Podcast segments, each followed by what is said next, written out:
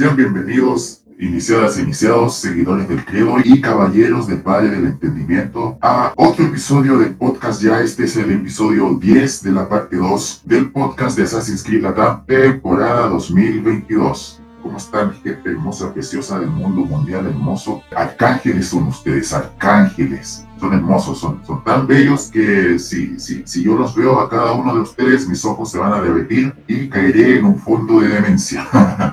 Hola, ¿cómo está todo el mundo? Qué alegría por fin estar presente de nuevo en un podcast. Ya ha sido tiempo y en un parpadeo y nos encontramos a mitad de año. es increíble. Pero, como digo, muy contento en esta ocasión poder compartir espacio y sobre todo poder ah, compartir un poquito más de esta franquicia que tanto nos gusta, que tanto nos inspira, que tantas emociones y anécdotas eh, nos ha traído y sobre todo con un tema también muy interesante. Sí, ya que aprovecharemos la, la sesión de esta semana para hablar de algo que todavía está en conversación por parte de la comunidad, pero ya si nos digamos mucho a Lore, el tema ya está más que tajado, más que terminado, y el tema es de por qué el culto de Cosmos no debería ser considerado prototemplario. Y aquí vamos a entrar en territorio de Assassin's Creed Odyssey, en spoilers de Assassin's Creed Odyssey, así que si alguno de ustedes no se ha terminado el juego, recomiendo que lo hagan antes de que escuchen el podcast, esta sesión, ya que nos vamos a adentrar en, en, en tanto de la campaña principal como de lo revelado en el DLC de El legado de la primera hoja. Bien, eh, creo que ya erudito, Cristóforos lo ha dejado bastante claro. O sea, este tema de lleno incide en spoilers de la campaña principal de Odyssey, así como de uno de sus DLCs, el legado de la primera hoja. Así que eh, ya desde este momento de plano les advertimos.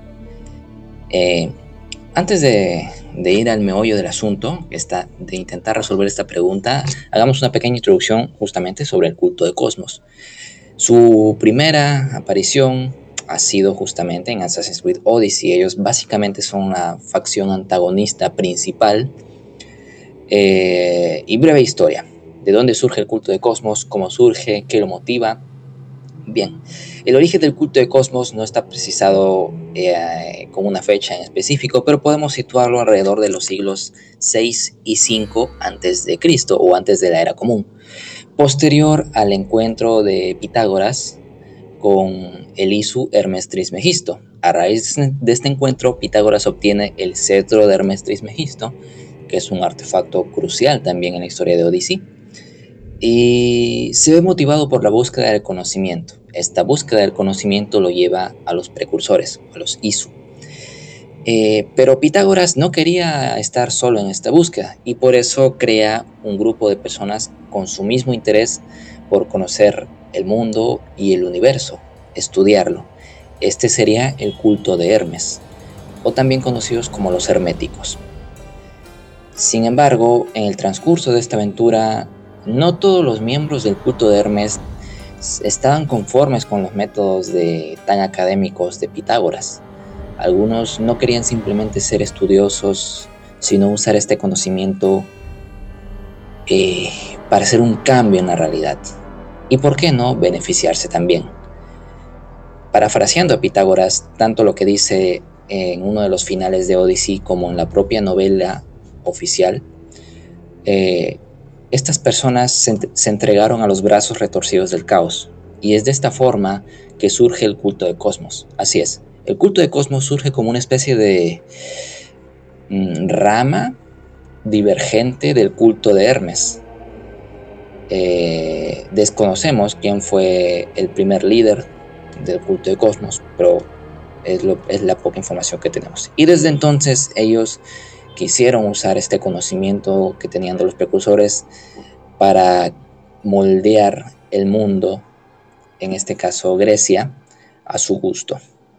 podría decirse que ellos eran como una antítesis de la hermandad de los asesinos, ya que a pesar de que se relacionaba mucho con los templarios en épocas de trailers, de merchandising, de que había cruces templarias en el menú del en el menú del, culto de Cosmos, en donde Cassandra está llevando una lista de qué miembro falta por matar, cuáles están muertos, etcétera, etcétera. Ahí hay como un patrón de diseño relacionado con la cruz templaria y algunos asociaban a ellos como prototemplarios debido a, la relación con el símbolo de los templarios.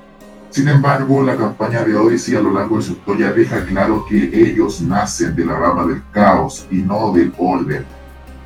Ellos nacen aceptando la naturaleza caótica del universo y queda claro en la identidad y en el propósito de cada uno de sus miembros en Odyssey.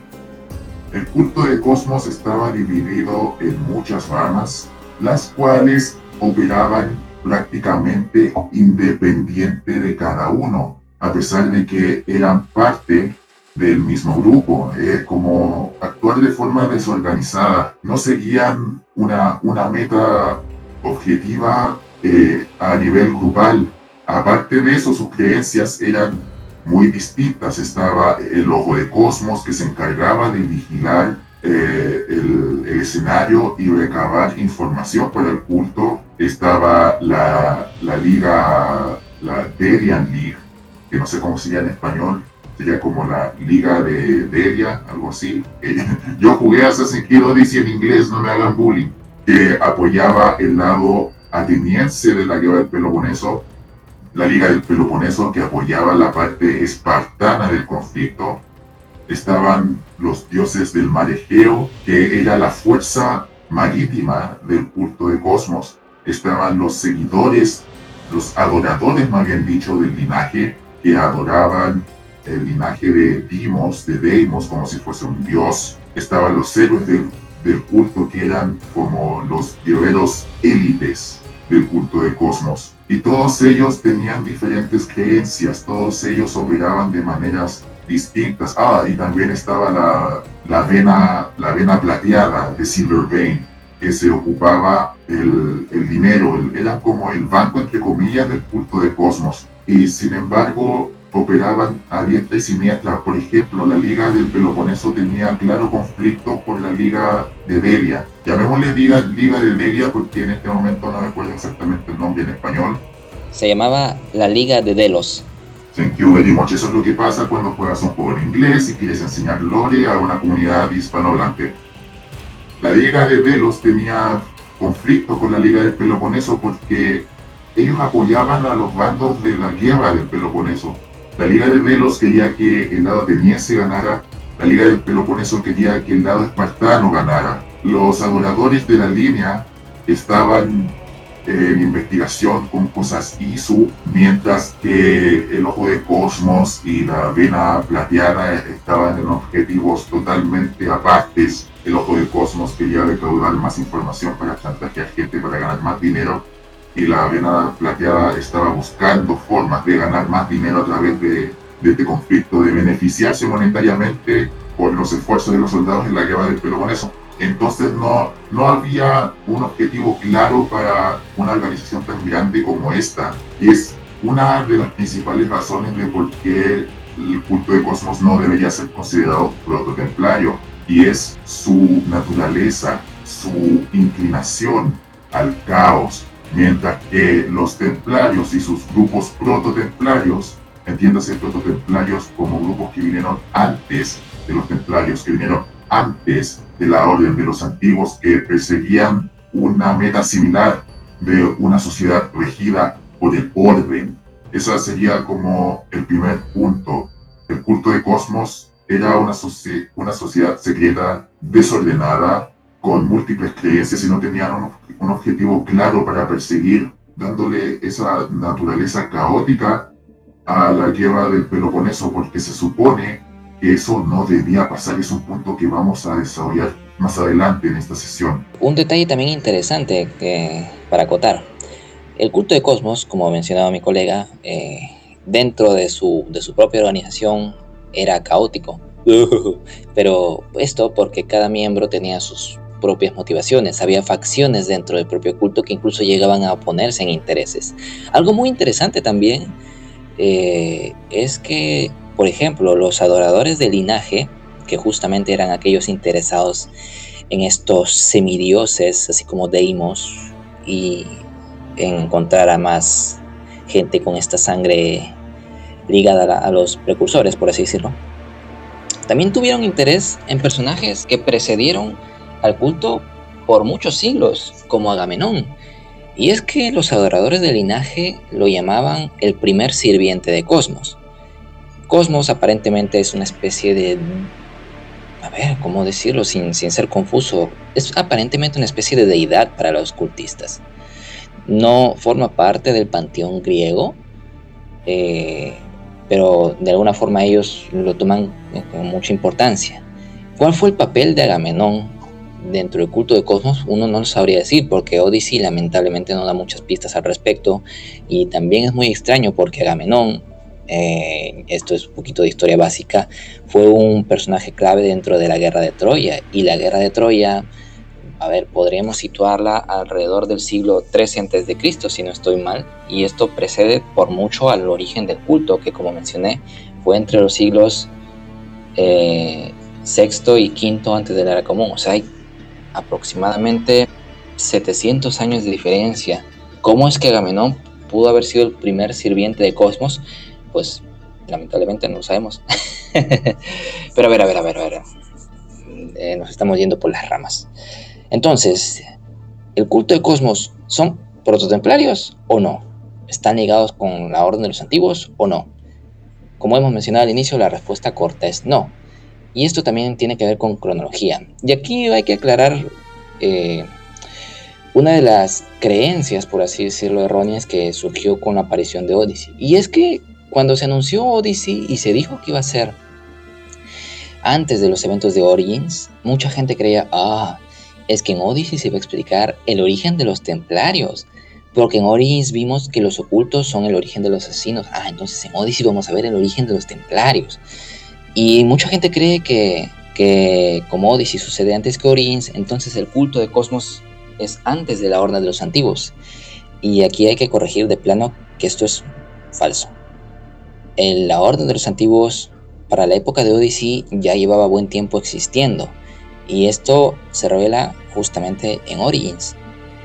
Eh, una de las tumbas que podemos recorrer en la zona del Nomo de Jaweris en Egipto es la tumba de Semeneskara. Semeneskara es un faraón bastante poco conocido dentro de las dinastías antiguas y que reinó alrededor del año 1334 y 1333 antes de la era común. O sea, estamos hablando del siglo XIV antes de la era común y él es acreditado como el arquitecto de la orden, es decir, el fundador de la orden de los antiguos. Así que, nuevamente, siglo XIV antes de la era común, es mucho antes del origen del culto de cosmos. Así que sí, la orden de los antiguos ya llevaba muchísimo tiempo existiendo para cuando el culto recién surge. Tuvieron intereses en común, cierto, pero ya esto eh, creo que lo puede aclarar mi colega Christophorus. Si bien el origen de la Orden de los Antiguos se remonta netamente en Egipto durante el periodo Amagna, se confirma en, en el propio DLC del legado de la primera hoja que la Orden se expandió a tierras más lejanas, entre ellas Persia y probablemente el Imperio Chino, el antiguo Imperio Chino. Entonces podríamos asumir que eventualmente la orden de los antiguos encontró su camino hacia Grecia. ¿Cuándo?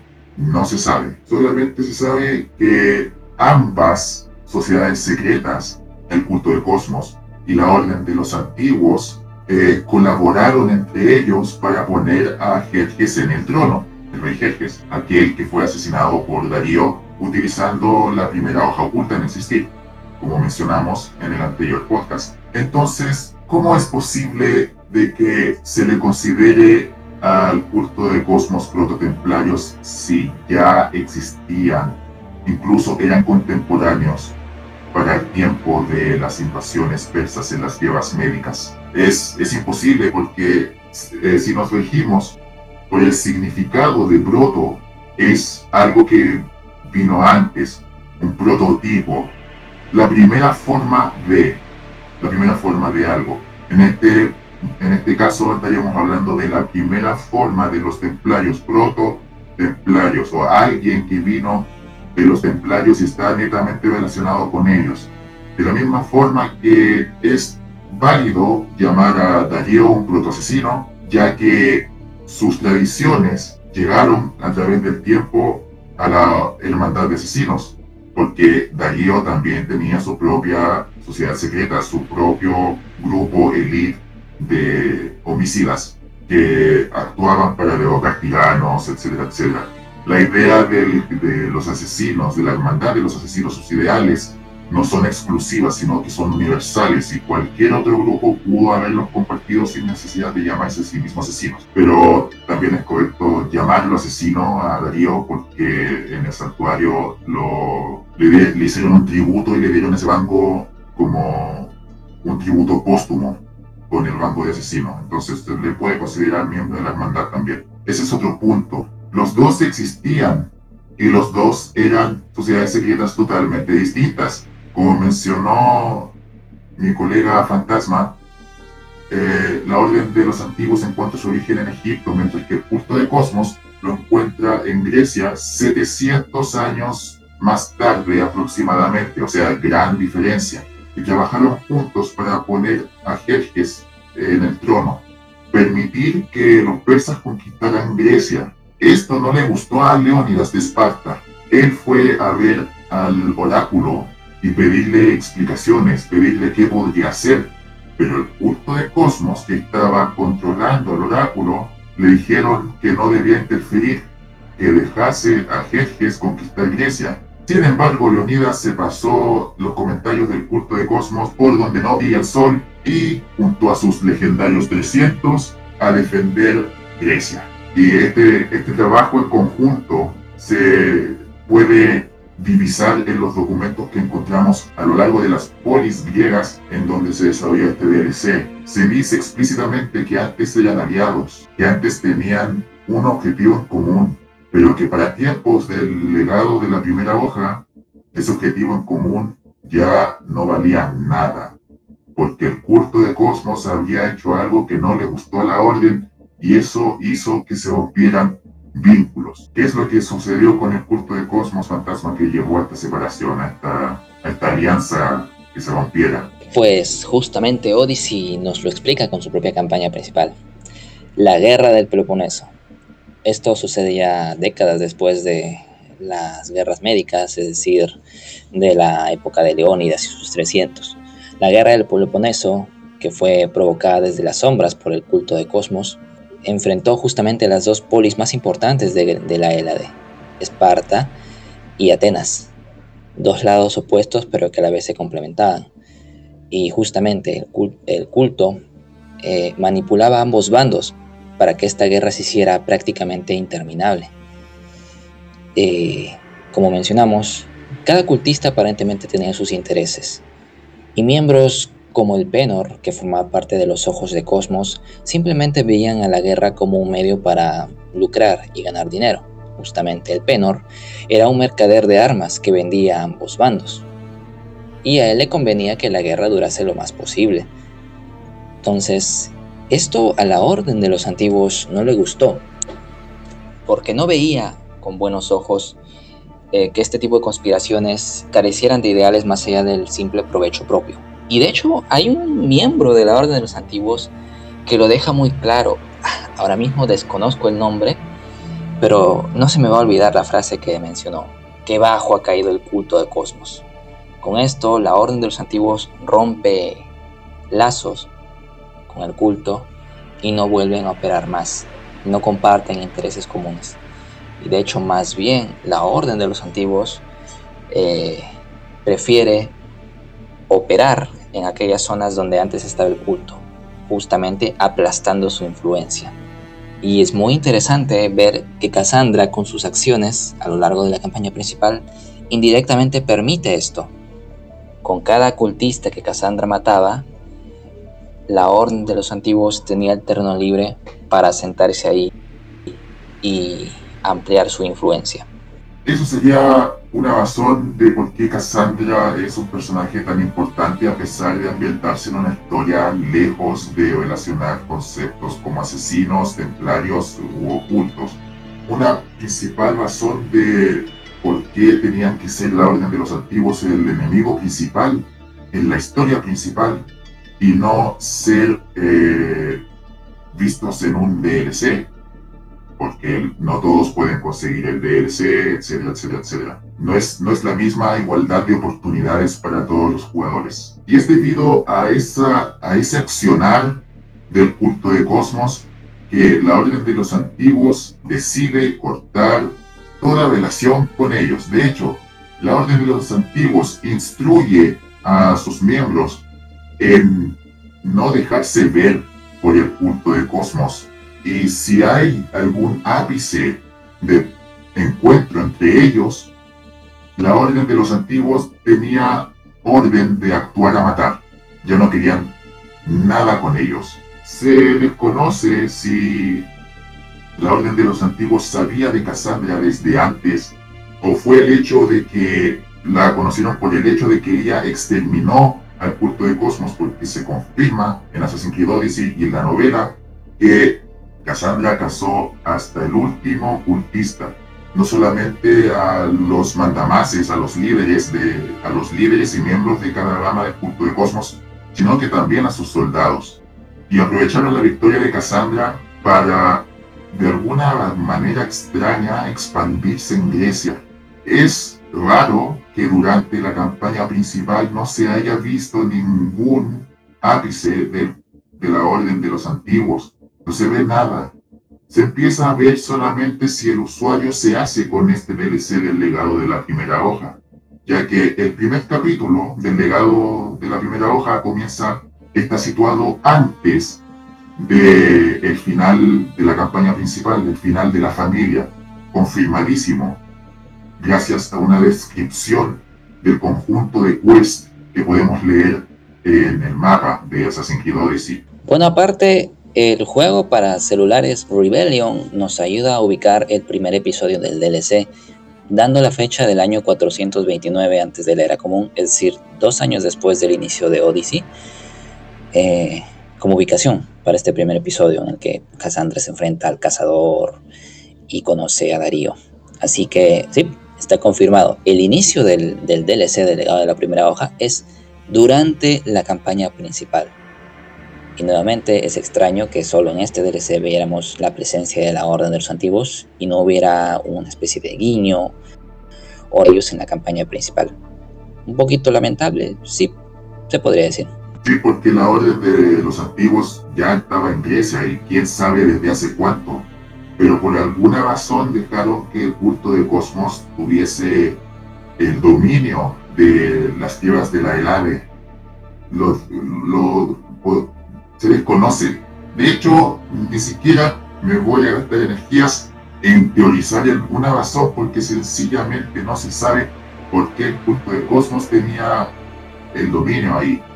No se sabe si hubo alguna guerra entre la Orden de los Antiguos y el culto de Cosmos que efectivamente dejó a la Orden de los Antiguos eh, débiles y se aprovecharon de la victoria de Cassandra para volver a tomar lo que habían perdido, no se sabe.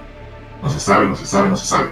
Pero en el momento en el que la orden de los antiguos se hace con el poder, se hace con el control total de los dominios del mundo griego, ellos determinan a Esparta como el lado victorioso de la guerra del Peloponeso, algo totalmente histórico y podría decirse que los episodios 2 y 3 de este DLC ya serían después, mucho después del final familiar.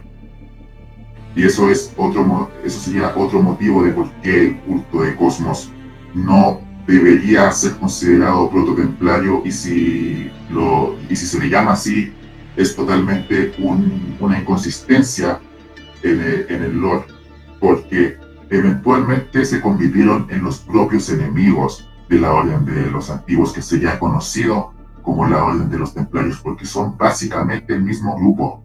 Como les he dicho todo este tiempo, iniciados, iniciados, esto de Orden de los Antiguos, Templarios y Ocultos y Asesinos, piénsenlos como un Pokémon o como un Digimon. La Orden de los Antiguos evoluciona a la Orden de los Pobres Soldados de Cristo. Y lo mismo con los ocultos. Los ocultos evolucionan a la hermandad de los asesinos. Una cosa así, imagínenselo así. Son básicamente el mismo set, pero con algunas diferencias por aquí y por allá. Y como ya lo habíamos eh, conversado antes, la Orden de los Antiguos tiene más diferencias que la evolución de la Orden de los Antiguos tiene más diferencias que la evolución de los ocultos, dado a que involucra índoles de carácter religioso. Ahora, asumamos que Ubisoft, o más bien el team de Assassin's Creed, quiere llevar la idea de hacer al culto de Cosmos eh, prototemplarios. Porque es cierto que en la guía esencial se menciona que el culto de Cosmos eh, aportó a la orden de los templarios en su organización, como que ellos legaron algo de organizar un grupo, lo cual es totalmente extraño, teniendo en cuenta que el grupo del culto de Cosmos era totalmente desorganizado y actuaban por sí solos, pero sí es correcto que lo dicen. Entonces, ¿cuál es el escenario en donde el culto de Cosmos pueda ser considerada prototemplario? Solo hay una sola alternativa para nuestros ojos. Y eso tiene que ver con Aspasia. ¿Qué me tienes que decir acerca de esto, fantasma? ¿Cómo, eh, cómo, cómo, cómo, cómo Aspasia tiene es ese elemento clave? ¿Qué pasó con Aspasia? ¿Quién era ahí? Uf, esta es la parte que más me gusta. Aspasia de Mileto, veamos. Eh, spoilers del final cultista de Odyssey. Luego de matar a todos los miembros, incluido a su propio hermano Deimos o Alexios, Cassandra regresa al escondite del culto ubicado exactamente debajo del templo del oráculo de Delfos. Y ahí encuentra la pirámide, que es este artefacto que usaban los cultistas para ver básicamente cálculos, visiones de futuros posibles y usar aquellas que más les favorecían a ellos. Pero Cassandra no llegó sola ahí, sino que descubrió que estaba acompañada de Aspasia, quien revela ser el fantasma de Cosmos, ni más ni menos que el líder del culto entero, es decir, la esposa de Pericles, aquella mujer que estaba presente en la política de Atenas que estaba vinculada, que era amiga, conocedora de tantos personajes ilustres y filósofos, se conversaba de par, de par igual con figuras como Sócrates y demás. Ella era la líder de esta organización clandestina. Pero eh, Aspasia revela que a nivel fáctico ella ya había dejado de ser la líder desde hace mucho tiempo. Porque en cuanto Deimos demostró su valía, demostró básicamente ser un semidios para los cultistas, se hace con el poder y cada vez llevó al culto a un camino más escabroso. Tanto que ya Espacio se dio cuenta de que no podía controlarlos y la cosa se salió de control, siendo justamente un gran indicio la propia guerra del Peloponeso al volverse incontrolable y prácticamente infinita. Entonces Aspasia decide que el culto debía desaparecer. Y para su suerte, eh, contó con Cassandra para ello. Indirectamente Cassandra le hizo el favor de ir eliminando el culto y dejando el camino libre para que un nuevo orden se estableciera. Ah, palabra interesante. La pirámide le había mostrado a un futuro donde las personas se regían bajo el liderazgo del denominado rey filósofo. Esa es una visión que para ella resultaba perfecta, donde ya no se dejarían guiar por ideologías, por dioses, sino simplemente por un ideal en común. Eh, y quiere que Cassandra la apoye en esta visión. Aquí es donde entra la decisión del jugador, porque como sabrán en Odyssey el jugador puede tomar decisiones e influir en la historia. Entonces, a través de Cassandra, el jugador puede decidir entre matar a Aspasia y acabar completamente con el culto, eh, discutir con ella y hacer que se separen definitivamente de caminos, o besarla eh, porque sí.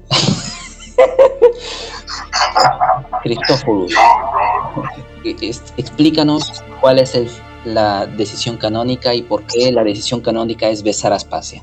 No, no, no, no, no, Que, yo haya elegido esta opción no significa que sea canon. De hecho, fue tan raro, fue tan, fue, fue, de la nada, fue de la, de, la nada, de la, de la nada.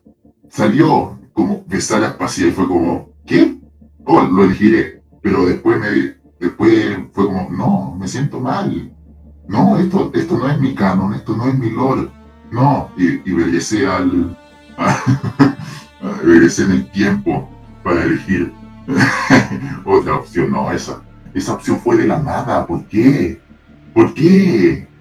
¿Será Cassandra una, una ninfa del bosque que busca relacionarse con cualquier ser vivo que encuentre? ¿Será, será Cassandra creyente en el poliamor? ¿Le, le, le habrá no sé, le, habrá dado, no sé, excitación el hecho de que ella era una vez la cabeza de, de, todo lo que atormentaba a Cassandra. ¿Será Cassandra masoquista? ¿Y por qué? ¿Por qué? No, por, no, o sea, no. o sea, eso, eso es fanservice.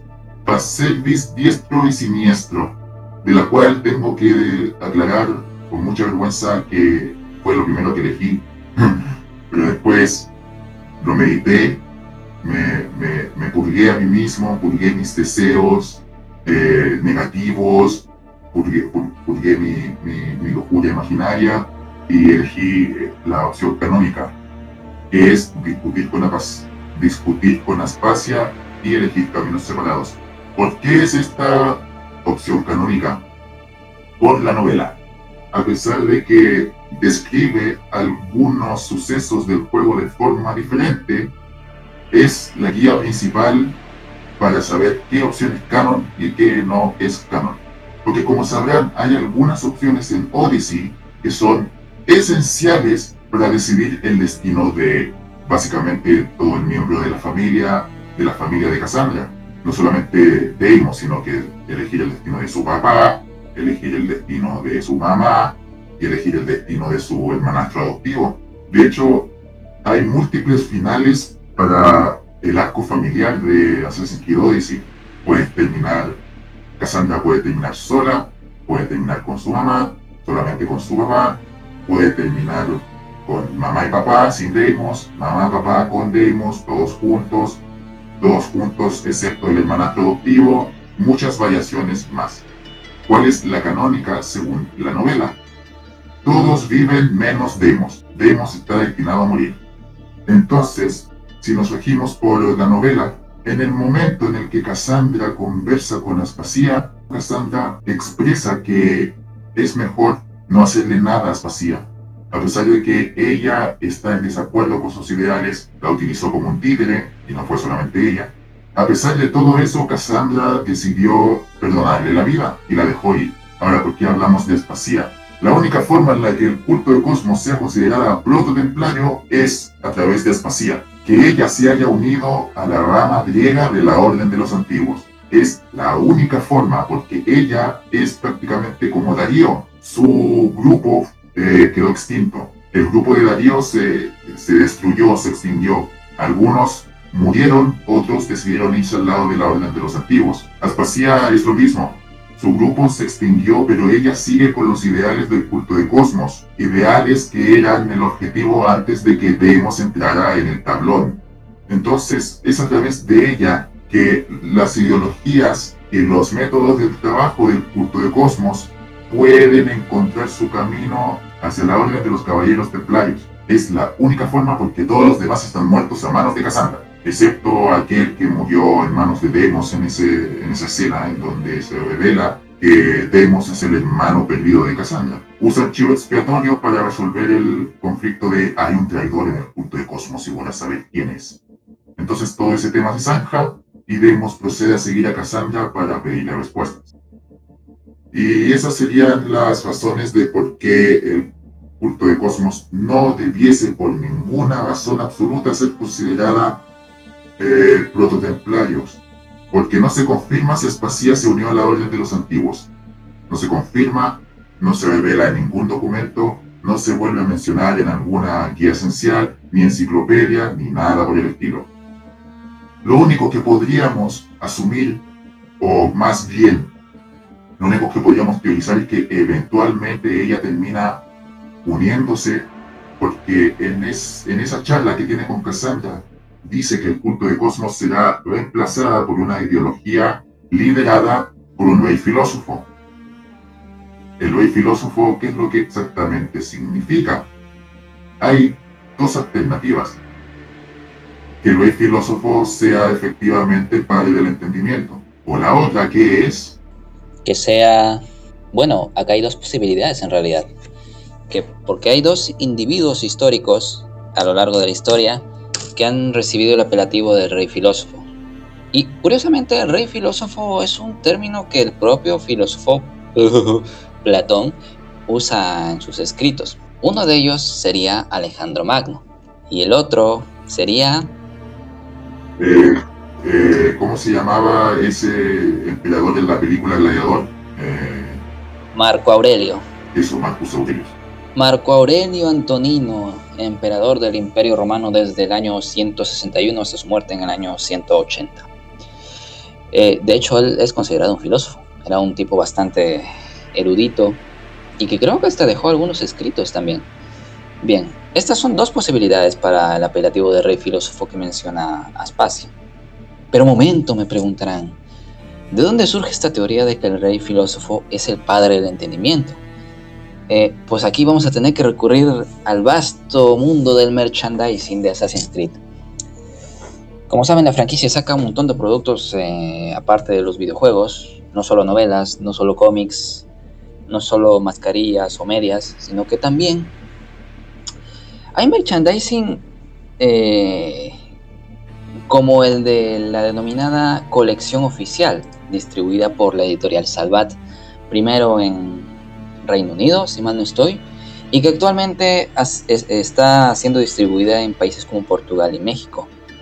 Es una colección de 80 fascículos, cada uno con una figurina que representa un personaje icónico de la franquicia.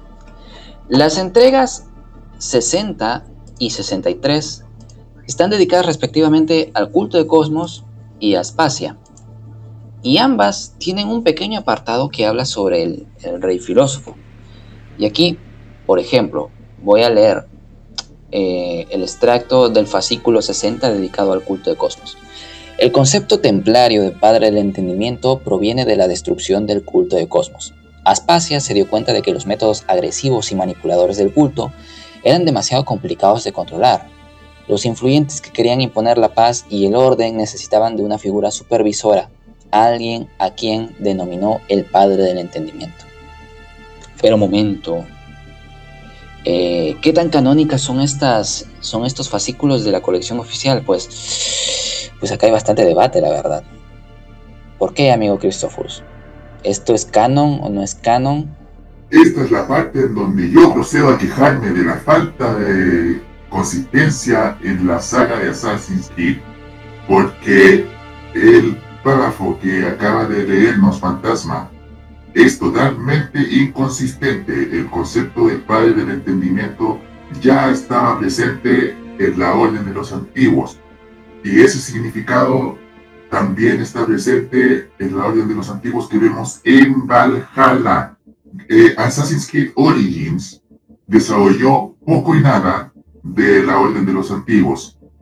Assassin's Creed Odyssey desarrolló mm, un poco más pero no fue lo suficiente, solamente confirmó que se había expandido por aquí y por allá, de que no, no utilizaban el mismo símbolo para identificarse, sino que éste dependía totalmente de las tradiciones y creencias en las cuales estaban eh, relacionadas, porque el símbolo del culto del cosmos en Egipto era la serpiente Apophis, el de la orden de los el de la orden de los antiguos egipcios era la serpiente Apophis, el de la orden de los antiguos persas era un emblema persa con una máscara. Y el símbolo de la orden de los antiguos en Noruega y en Inglaterra era el árbol Yggdrasil. Assassin's Creed Valhalla se encarga de darle mucha más información al usuario, a los jugadores sobre la orden de los antiguos y le da más terreno, dándole eh, más antecedentes sobre sucesos que ocurrieron antes de la aventura de Eivor y durante la aventura de Eivor. Esta sociedad secreta creía, adoraban con suma devoción a tres figuras principales. El padre del entendimiento, la madre de la sabiduría y la sagrada voz, que como lo expliqué en el podcast en donde explico al padre del entendimiento, estos no eran dioses, sino que era parte de los cargos de una presidencia mundial, una organización de administración global por parte de los Isu, el padre, la madre y la voz. Y la orden de los antiguos los adoraba como padre del entendimiento, madre de la sabiduría, sagrada voz. De hecho, también los Isu los llamaban así. ¿Por qué? Porque son Isus. Ahí tenemos la primera inconsistencia. El, significado de padre del entendimiento no vendría por lo que pasó por, por lo que pasó con el culto de Cosmos, sino que ya estaría establecido desde antes. Y lo otro es que el Padre del Entendimiento es la única figura que trasciende la evolución de orden de los antiguos a la sociedad de los caballeros templarios.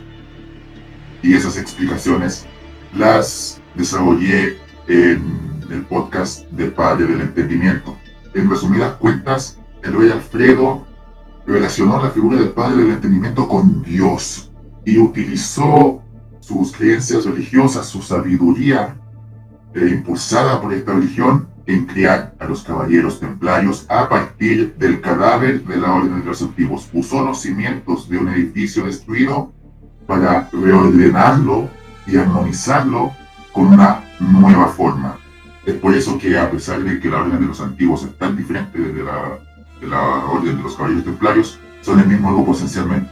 Pero es por eso que este trabajo presenta sumas inconsistencias y no debería considerarse canon. De hecho, esa serie, esa colección oficial presenta muchas incoherencias y no solamente con el tema de Aspasia, solamente confirmando que Aspasia se unió a la orden de los antiguos sería posible considerar al culto de Cosmos como proto-templarios. Si no, no debería ser así. Y es lo que nos gustaría que ustedes, iniciadas e iniciados, entendiesen, comprendiesen. A pesar de que hay algunos productos oficiales de Ubisoft que dice que la orden del culto, que dice que el culto de Cosmos sea prototemplario, no debería ser considerado así y debería ser corregido.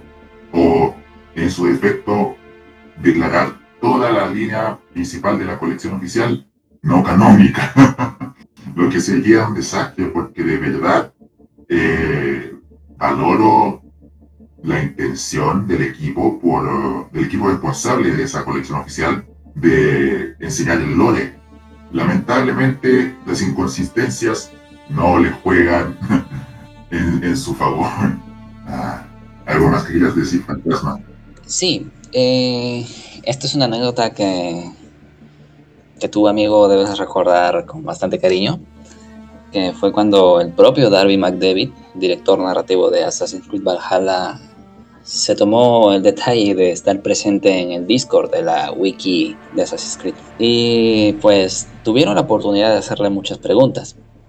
Y yo recuerdo que alguien justamente le preguntó eh, sobre el tema del culto de Cosmos, si estaba relacionado con, los templarios o con la orden de los antiguos. ¿Recuerda, ¿Recuerdas, amigo, cuando le hicieron esta pregunta a Darby? Sí, Sí, me acuerdo. Fue gracioso. Fue gracioso. Fue, un encuentro sumamente gracioso. Pero en fin, le preguntaron si el culto de Cosmos era efectivamente prototemplario o no. Y Darby dijo que él había conversado con el equipo encargado de la historia de Odyssey. Y le dijeron explícitamente que los templarios no tenían ninguna relación con el culto de Cosmos. Eran dos sociedades secretas totalmente distintas. No tenían relación entre sí más que la alianza que había que habían explicado ya en el DLC de la primera hoja. Agradecimientos a Darby McDavid sí por tomarse el tiempo en conversar con la comunidad. Sin embargo, encuentro que explicaciones así deberían estar en el juego porque hay, nivel de inconsistencia y eso puede deberse a una falta de interés del equipo por uh, mantener el lore consistente, continuo y coherente. Y es, es, es, una pena, sí, es una pena que, que, que, a pesar de que las pistas están en el DLC, esencialmente cosas esenciales como esas no sean explicadas de forma masificada. Y es por eso que es el deber de la comunidad de ayudarnos entre nosotros. Y es por eso que nosotros hacemos este podcast también, para interiorizarlos a ustedes en el lore de Assassin's Creed con fuentes, con respaldos, con argumentos y no decir porque lo dijo un mago. Es por eso que el culto de Cosmos no debería por ningún motivo, bajo ninguna circunstancia, ser considerado un grupo prototemplario. Solamente hay una sola posibilidad y es a través de Aspasia. ¿Algo más que quieras eh, acotar, amigo? Claro que sí. Pues como para darle un poquito más de pie a esta suposición del rol futuro de Aspasia y su influencia o posible influencia dentro de la Orden de los Antiguos, pues tenemos nuevamente a la novelización de Odyssey, que por cierto es una recomendación personal. Este libro ya que si bien tiene sus libertades creativas y a veces toma rutas distintas a lo que el juego muestra, eh, puede considerarse todavía como una guía de cuáles son las decisiones canónicas en este juego. Eh, y brinda algunos detalles sobre ciertos personajes que los hacen mucho más interesantes de lo que muestra el videojuego. En el caso del final cultista, el diálogo de Pitágoras está mucho más contextualizado en este libro, ya que Pitágoras deja muy en claro que ya había una nueva fuerza eh, tomando el poder en Grecia. Y no era el culto, por supuesto, porque Cassandra se había encargado de liquidarlo. No lo dice con su nombre, pero se deja muy en claro que esta sería la orden de los antiguos. Y es que en la historia de Odyssey se usa mucho los conceptos de orden y caos. El caos representado por el culto de Cosmos y en parte por la hermandad de los asesinos, pero ya este es un tema aparte. Entonces, ¿cuál es el bando que representa el orden? Justamente los templarios o su versión de esta época, la orden de los antiguos. Entonces, eh, cuando Cassandra se da cuenta de que ha dejado vivir a Aspasia, sabe que ésta ya tiene nuevos y poderosos amigos. Otra vez, no los dice con su nombre, pero deja claro que es, o da a entender que sería la propia Orden de los Antiguos. Porque qué otro grupo a lo largo de la franquicia justamente lleva este estigma de ser la máxima representación del orden y la estructura. Bueno, pues díganmelo ustedes, por favor. Eh, entonces, eh, queda esta pequeña, esta pequeña migaja, ¿no? Este pequeño indicio que podría dar pie a algunas teorías o al headcanon de algunos fans, si es que se puede decir. Que pudo haber hecho espacio en los años posteriores, mm, ahí ya cada uno se lo puede imaginar.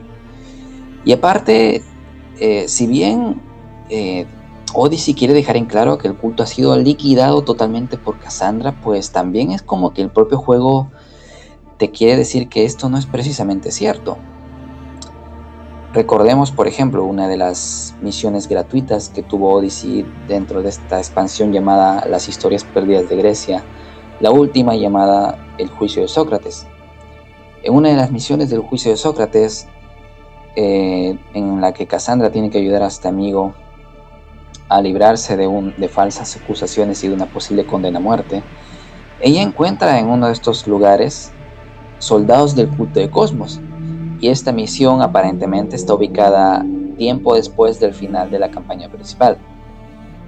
Entonces, ¿cómo es que supuestamente si el culto ha sido derrotado todavía hay soldados por ahí presentes?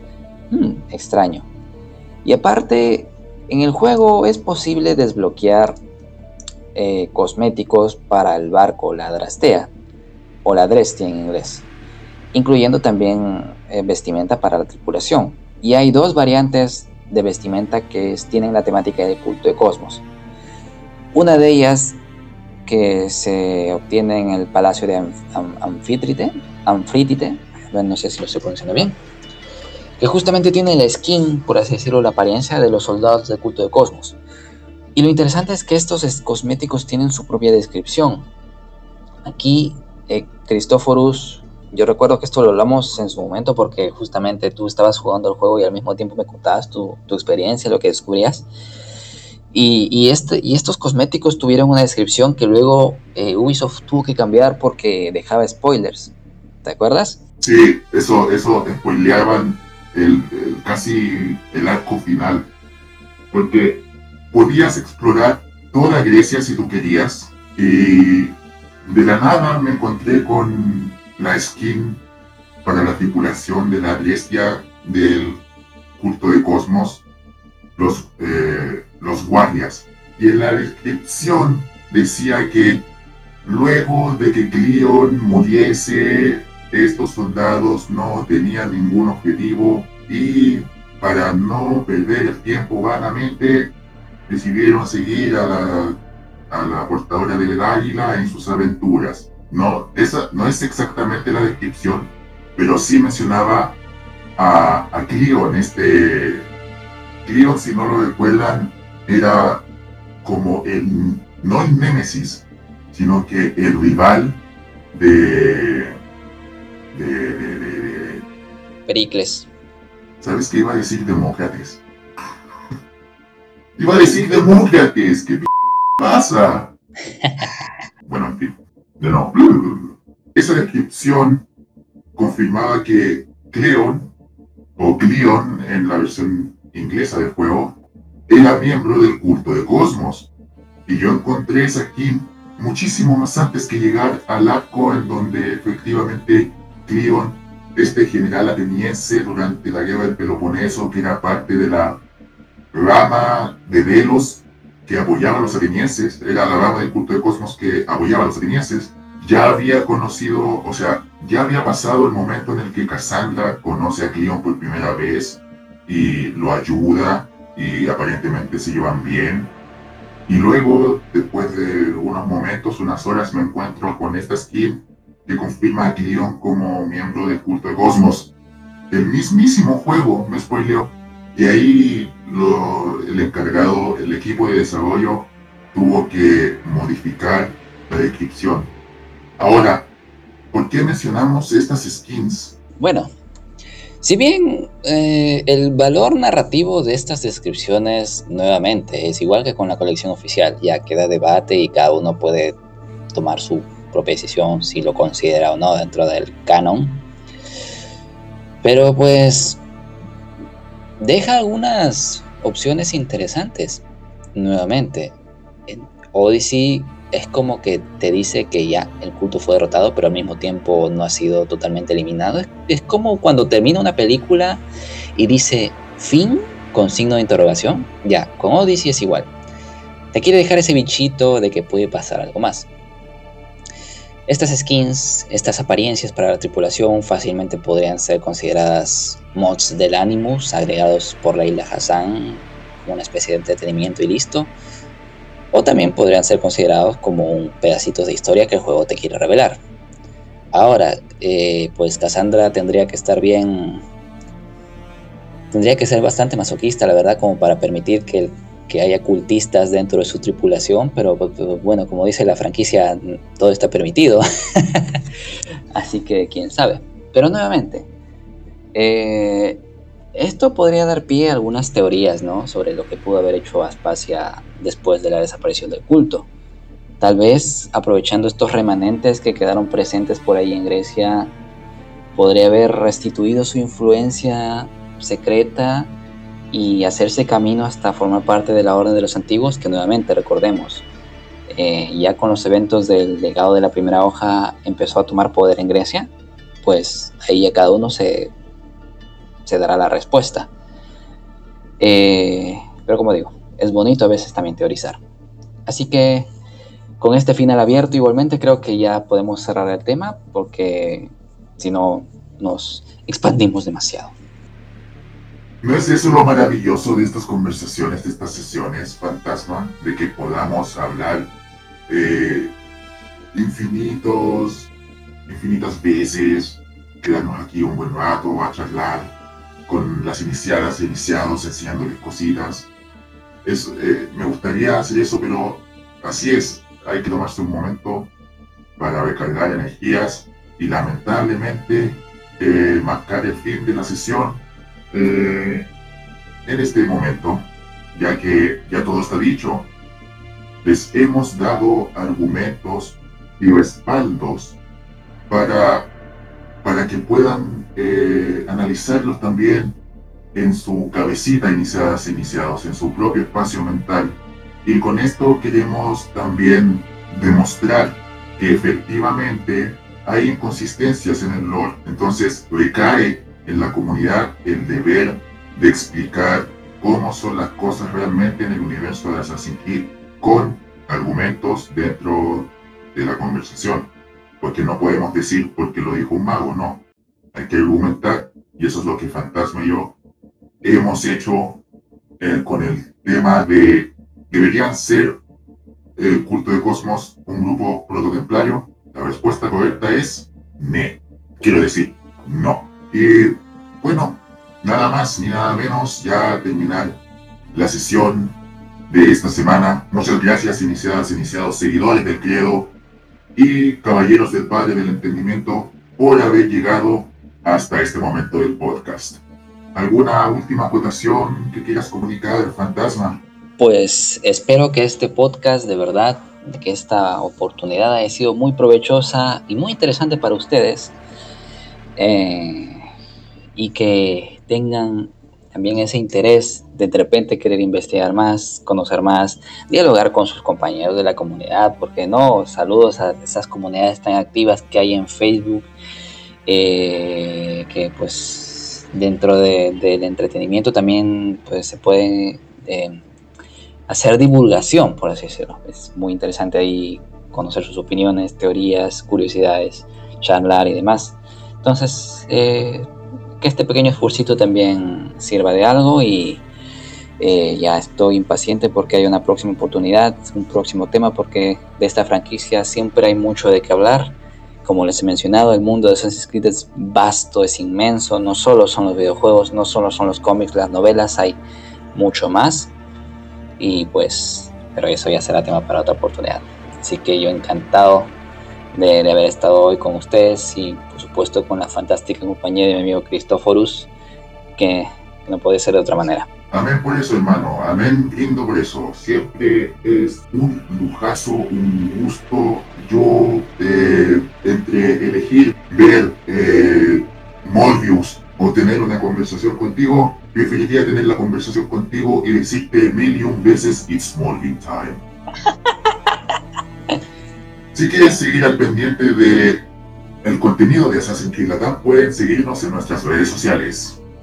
En Facebook e Instagram estamos como Assassin's Creed Latam y en Twitter estamos como Assassin Latam. Recuerden, sin la serpiente en el medio. La serpiente no quiso trabajar para, no quiso modelar más bien para el título, entonces por eso quedó en Assassin Latam. Es hora de morbosear. bueno amigos, este, ya quienes me conocen en Twitter, estoy activo como arroba fantasma-cosmos. En Facebook me encuentran como el fantasma de Cosmos. Tengo ahí mi canal de YouTube que demonios, está acumulando polvo, lo siento, pero tranquilos que ya, algún día pueda publicar la segunda parte de la cronología. lo, sé, lo sé, lo sé. Hay gente que me quiere doxear, me quiere stalkear para obligarme a continuar esa serie. Lo siento, soy, soy, soy muy, muy, muy desorganizado, pero algún día va a salir, no se preocupen, algún día. Antes de que salga Infinity estoy seguro. Eh, y también me encuentran en Discord con este mismo nombre, Fantasma de Cosmos. Como digo, yo encantado de charlar, compartir curiosidades, opiniones sobre esta franquicia y por qué no de otras cosas también. Aprovechando ¿no? esta obra maestra que de hecho ha sido reestrenada en los cines, Morbius. Y también, o sea, deleitarnos con, con esa maravilla del séptimo arte, de, de cómo nos ha cambiado la vida y ¿por qué no? También hablar de una posible tesis académica sobre Morbius, sobre cada plano que se ha hecho de esta película, etc. Como digo, es hora de morbosear, así que no puedo decir más, creo ya es suficiente. A su humilde servidor lo pueden encontrar en Twitter como La y en YouTube como La Ave Peludito. Subiré video cada vez que es hora de morbosear, pero de vez en cuando estoy pendiente en YouTube también. Y deseándoles las buenas, los buenos días, las buenas tardes, las buenas noches, los dulces sueños, buen karma, buenas vibras, buen cosmos. ¿Entienden? Buen cosmos. Buen, buen chi es donde nos despedimos. Que la paz sea con ustedes y que el Padre del Entendimiento los guíe a todos. Bendiciones. Abrazos a todos, cuídense mucho. Chao, chao.